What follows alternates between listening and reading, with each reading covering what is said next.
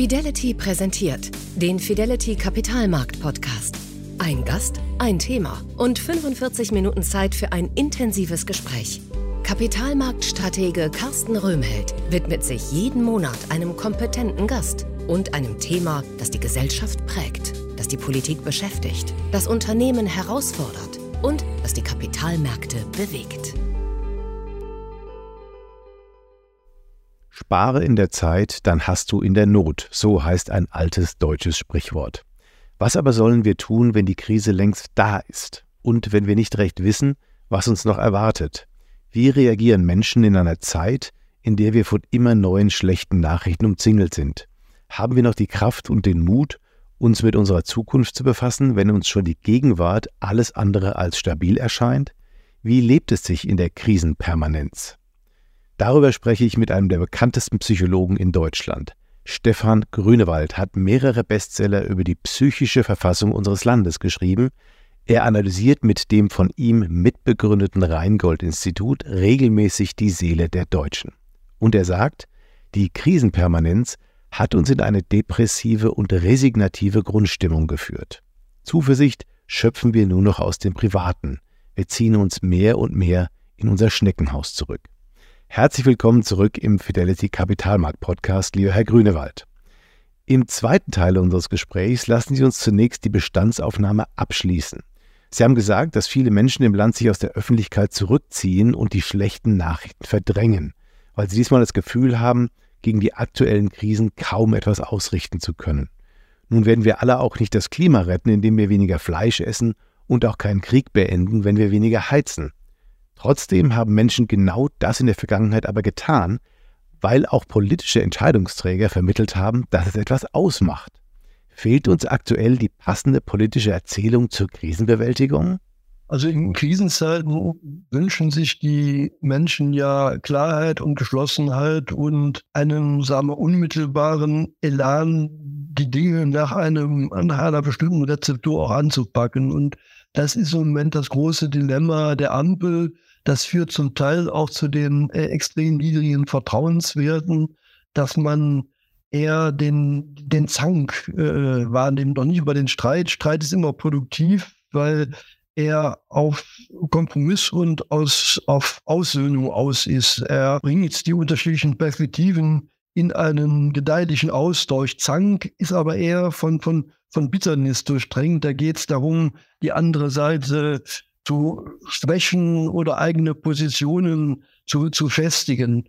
Und das ist das, wo die Politik, ja in der Krise fast so etwas wie eine elterliche Funktion hat. Die, die Bundesbürger, die Landeskinder sollen sozusagen da auch eine Orientierung bekommen. Sie sollen motiviert werden, was zu machen. Das ist natürlich schwierig, wenn man gar nicht die Richtungsvorgabe kennt.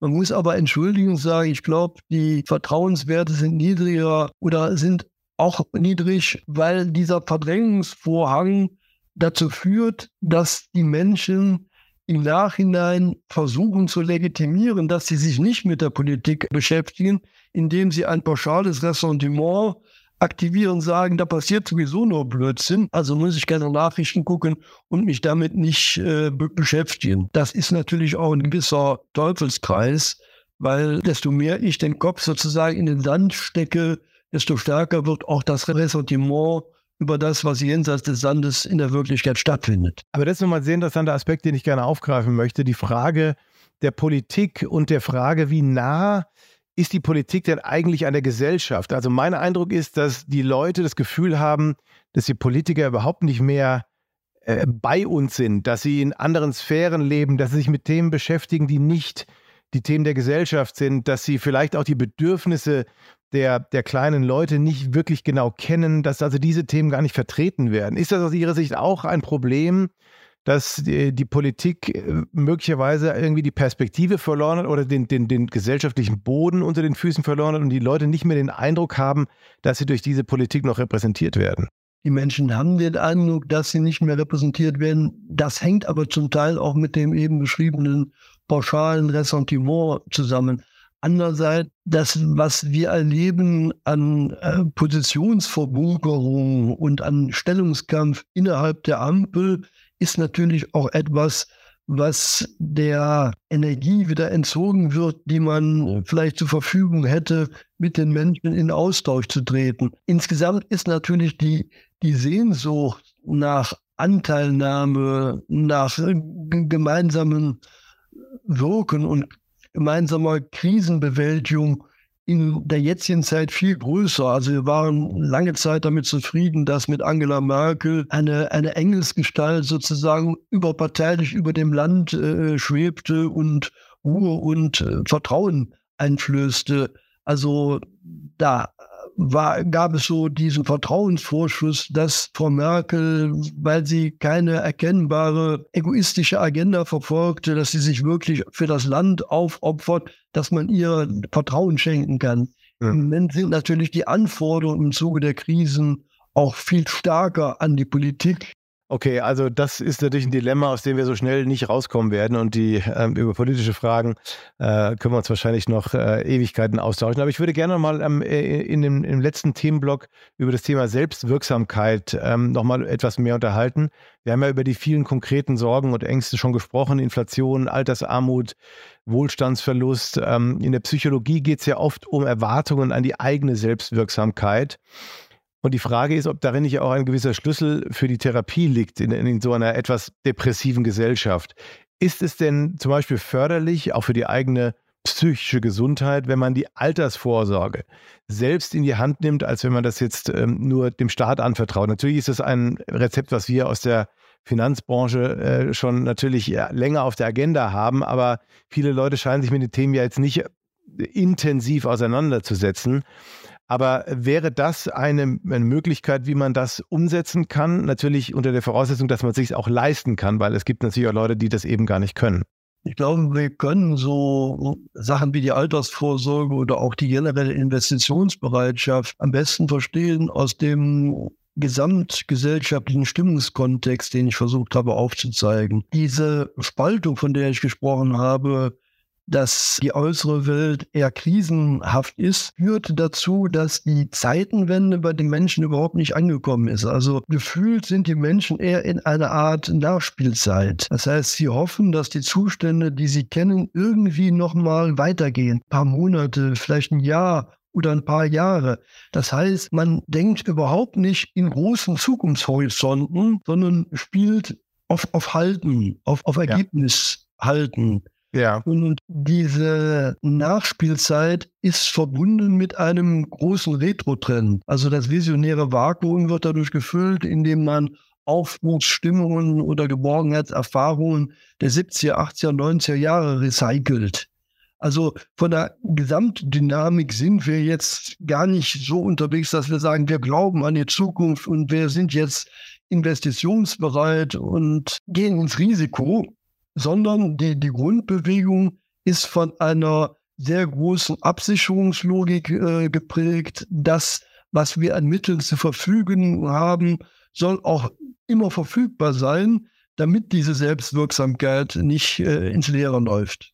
Das ist so etwas ähnliches, was wir auch im Kapitalmarktumfeld sehr, ähm, äh, sehr stark sehen und das er wird im Englischen manchmal mit so Recency Bias beschrieben, also dass man wirklich sozusagen die Entwicklung der letzten 10, 20 Jahre, dass man die sozusagen als als die Realität anerkennt und größere Zeitsprünge oder auch größere Umwälzungen gar nicht so wahrnimmt, sondern man äh, denkt genau wie Sie sagen, dass das Ganze dann noch eine Zeit weitergeht, aber dass sich nichts sozusagen permanent und grundsätzlich ändert. Das ist, glaube ich, auch im, im Finanzbereich ein Problem.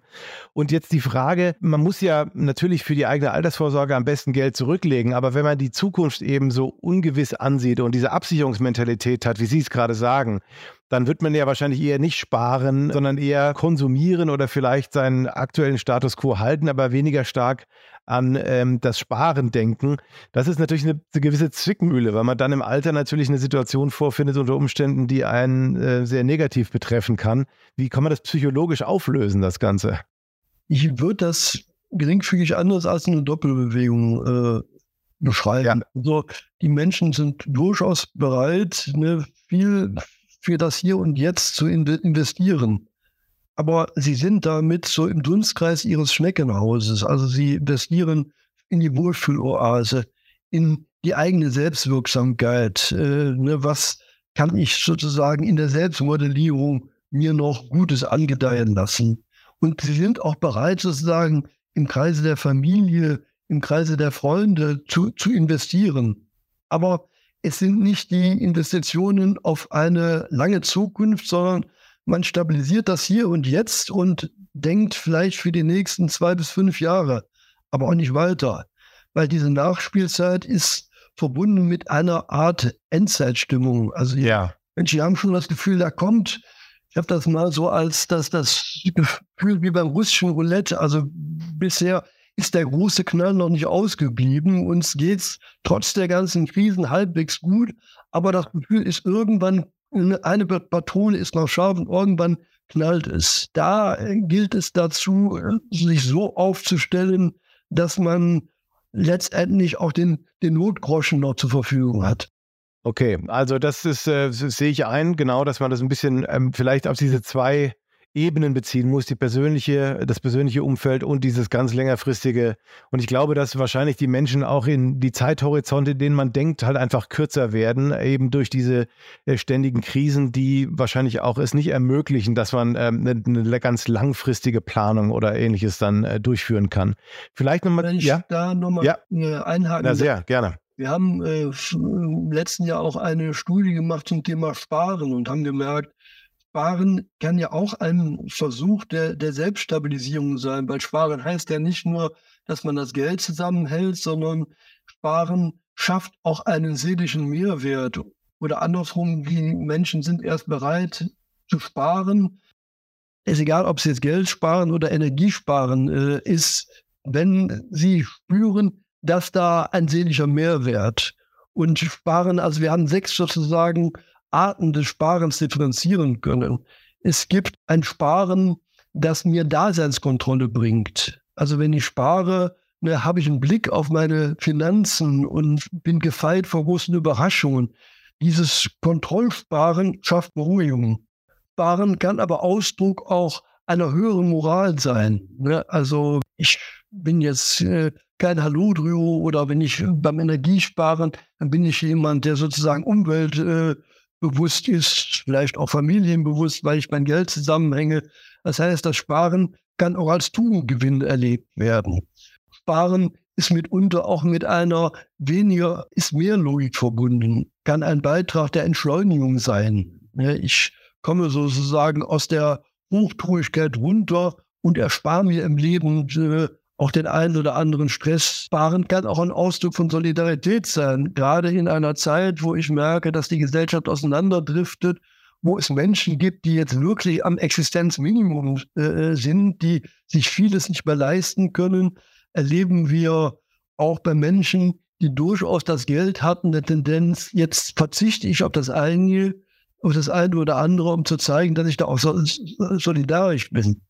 Sparen kann fünftens auch ein Ausdruck der persönlichen Cleverness, der Smartness sein. Dann wird das Sparen so als Hinweis verstanden auf die, auf die eigene Lebenskunst. Und schließlich, wenn ich Spartan, äh, spare, wecke ich sozusagen den Spartaner in mir. Ne, dann härte ich mich ab, dann steigere ich meine Widerstandskraft und Resilienz. Das ist sehr spannend, dass Sie nochmal die verschiedenen Versionen des Sparens aufgelistet haben, denn ich wollte das als letzte Frage auch nochmal an Sie, an Sie stellen, denn letzten Winter hatten wir ja dieses Phänomen auch, da hatten wir das Sparen als ein, eine Art moralische Bürgerpflicht, ähm, kalt duschen, weniger heizen sollte, eben nicht bloß das Konto schonen, sondern wie Sie auch sagten, also sowohl die eigene Resilienz stärken, vielleicht auch gegen Abhängigkeiten, äh, zum Beispiel von Gaslieferungen aus Russland. Und man sollte auch damit in gewisser Weise die Solidarität mit der Ukraine bekunden ähm, und haben damit natürlich ein, ein, Stück weit gesellschaftliches Phänomen auch dann herbeigeführt und eine Selbstwirksamkeit damit auch erfahren. Ähm, Glauben Sie, dass so ein Thema wiederkommt? Also ich meine, jetzt sind natürlich, das Gasthema ist vielleicht jetzt ähm, nicht ganz aktuell, weil die Gasspeicher voll sind, ganz generell, aber ähm, wie könnte ein gesellschaftliches oder gemeinschaftliches Projekt aussehen, das uns sozusagen aus der Trägheit holt, aus diesem Wartezustand befreit, wir, den wir gerade haben? Also ich glaube, paradoxerweise waren die Menschen im letzten Jahr fast zufriedener, weil es dieses kollektive Projekt gab. Ja. Weil jeder auf einmal das Gefühl hatte, aha, ich bin gefordert, ich kann einen Beitrag leisten. Etwas, was auch in den Unternehmen noch stärker ist, wenn man das Gefühl hat, aha, das Unternehmen stellt sich auf, macht sich krisenfest, jeder weiß, welche Funktionen hat, da wächst wieder was zusammen.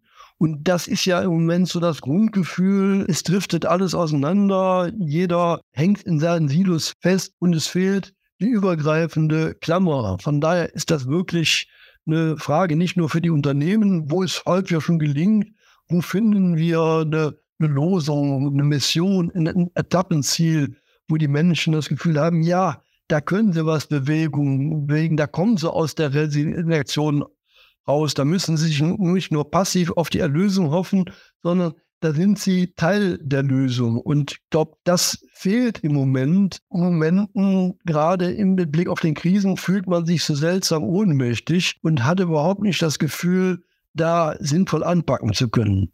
Also ich glaube, um das jetzt positiv umzumünzen, wenn wir das wieder ähm, hinkriegen würden, da so einen gesellschaftlichen, gemeinschaftlichen Wunsch daraus zu formieren, wie man da rauskommen kann, wie Sie es letztes Jahr äh, wir ja teilweise beschrieben haben, dann wäre das natürlich was Positives insgesamt. Trotzdem bleiben natürlich viele Fragen offen und Sie haben uns aber hier heute sehr, sehr viele äh, wunderbare Einblicke gegeben in äh, die Analyse, in die Psychologie, äh, wie man die Dinge ja, analysieren kann und wie man möglicherweise auch da rauskommen kann. Insofern, Herr Grünewald, danke ich Ihnen ganz, ganz herzlich für dieses sehr spannende Gespräch und hoffe auch, liebe Zuhörer, dass Sie ähm, wieder mal ein paar spannende Einblicke und interessante Insights daraus äh, bekommen haben. Wir sehen uns sicherlich beim nächsten Mal wieder oder bei einem der anderen Formate, die wir für Sie bereitstellen. Insofern würde ich mich sehr freuen, wenn wir uns äh, demnächst wieder sehen oder hören könnten. Danke vielmals für Ihre Aufmerksamkeit und viele Grüße, Ihr Carsten Röhmheld. Danke auch von mir. Das war der Fidelity Kapitalmarkt Podcast mit Carsten Röhmheld. Weitere Informationen finden Sie in der Podcast-Beschreibung und auf fidelity.de. Wertentwicklungen in der Vergangenheit sind keine Garantie für zukünftige Erträge und Ergebnisse. Der Wert von Anteilen kann schwanken und wird nicht garantiert. Anleger werden darauf hingewiesen, dass insbesondere Fonds, die in Schwellenländern anlegen, mit höheren Risiken behaftet sein können. Die dargestellten Standpunkte spiegeln die Einschätzung des Herausgebers wider und können sich ohne Mitteilung darüber ändern. Daten und Informationsquellen wurden als verlässlich eingestuft, jedoch nicht von unabhängiger Stelle überprüft. Eine detaillierte Beschreibung der mit den jeweiligen Fonds verbundenen Risiken finden Sie in den entsprechenden Fondsprospekten. Fidelity übernimmt keine Haftung für direkte oder indirekte Schäden und Verluste. Weitere Informationen finden Sie unter fidelity.de.